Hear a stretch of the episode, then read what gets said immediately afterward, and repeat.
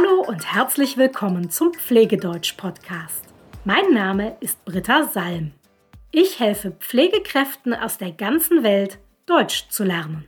Und zwar das Deutsch, das sie für ihre Arbeit brauchen.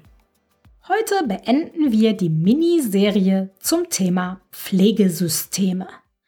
In den vergangenen drei Wochen habe ich dir erklärt, was Pflegesysteme sind und ich habe dir die Pflegesysteme Funktionspflege und Bereichspflege genauer vorgestellt.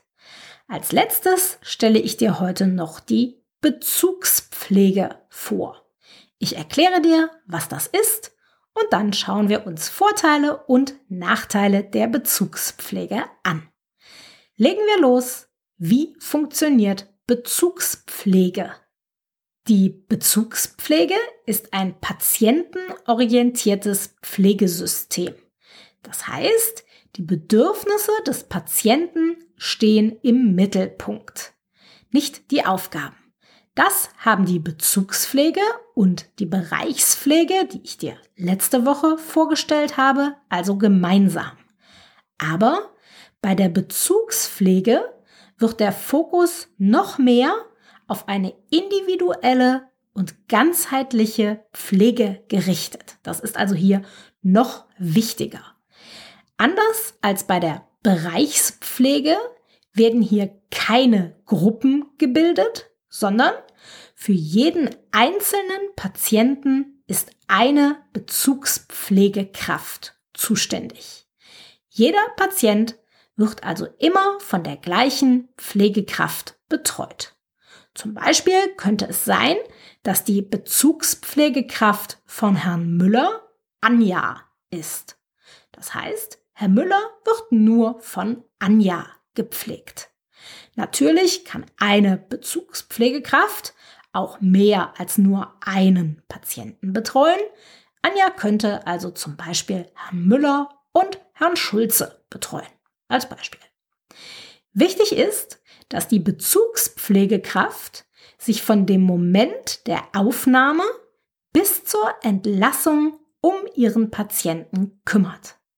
Sie führt die Pflege und die Versorgung des Patienten eigenständig durch, selbstständig durch.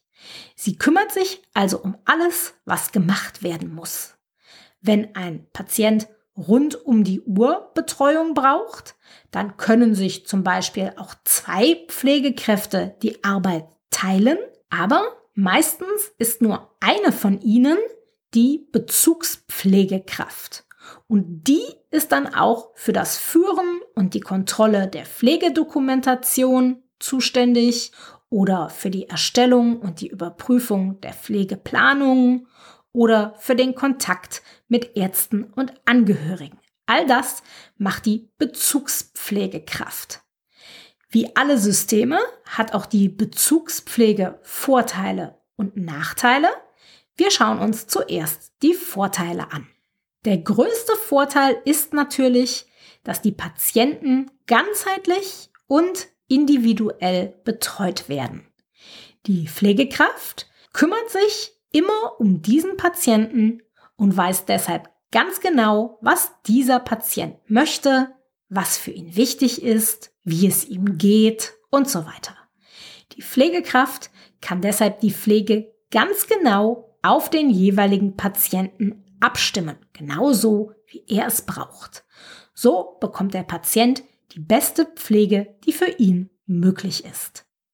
Ein weiterer Vorteil ist, dass ein sehr großes Vertrauensverhältnis aufgebaut wird, weil die Pflegekraft und der Patient jeden Tag zusammen sind, lernen sie sich natürlich sehr gut kennen und fangen an, sich zu vertrauen. Dadurch fühlt der Patient sich meistens sehr wohl und dieses Vertrauen hilft natürlich auch bei der Pflege. Außerdem ist mit der Bezugspflege eine sinnvolle Organisation der Arbeitsabläufe möglich, weil die Bezugspflegekraft alle Schritte so planen kann, wie sie für ihre Patienten und ihre Situation Sinn machen. So werden doppelte Arbeiten oder zu viel Belastung durch zu häufiges in den Raum kommen vermieden.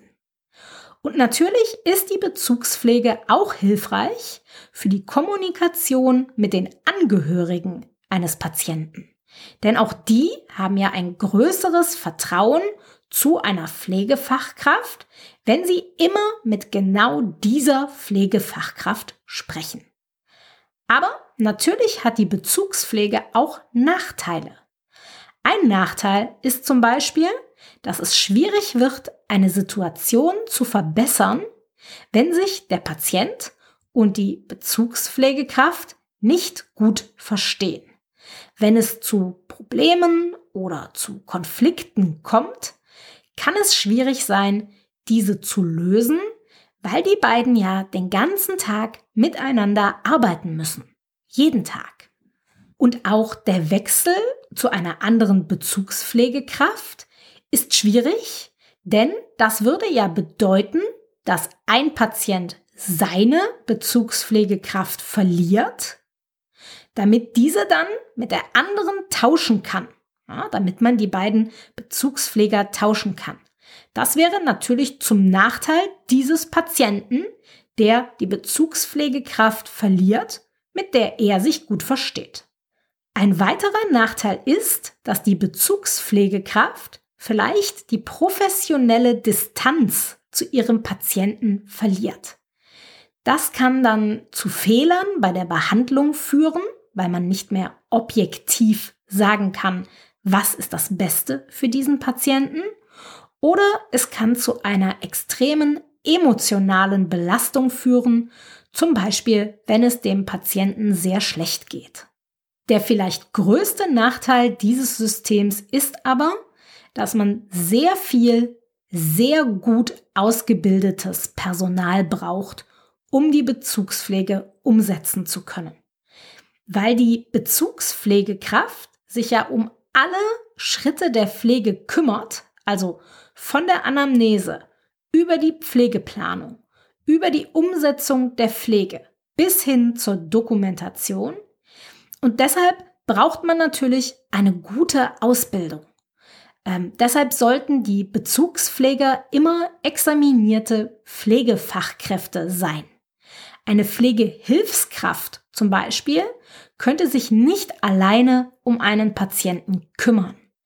Das heißt also, eine Einrichtung, die die Bezugspflege umsetzen will, dürfte fast nur examinierte Pflegefachkräfte einstellen.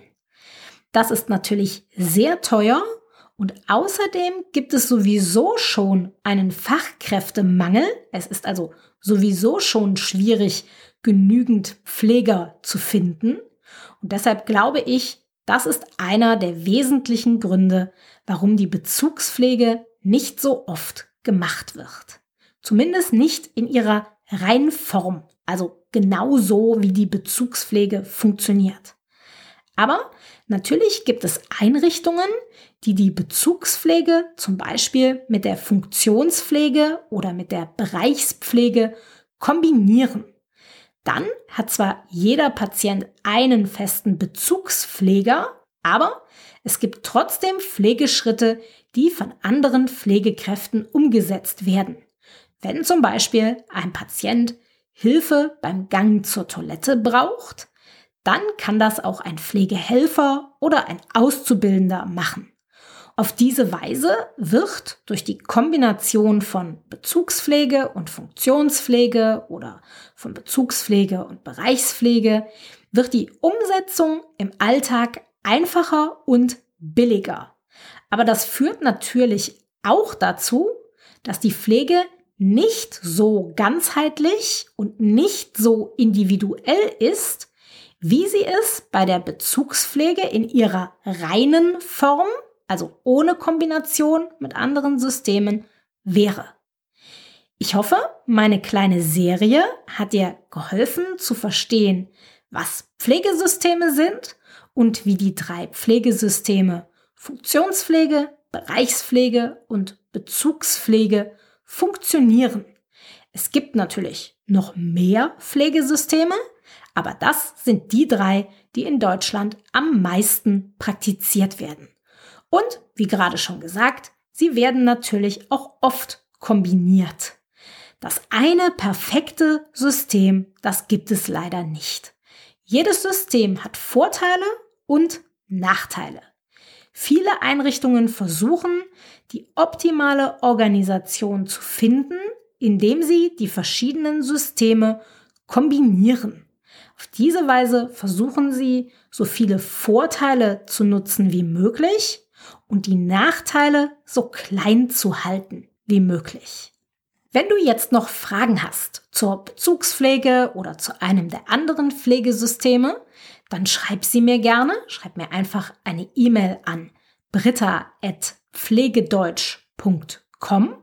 Und wenn du eine andere Frage hast oder ein Thema, zu dem du dir eine Podcast-Folge wünschst, dann kannst du mir natürlich auch gerne schreiben. Ich freue mich immer, von euch zu hören. Für heute verabschiede ich mich. Bis bald.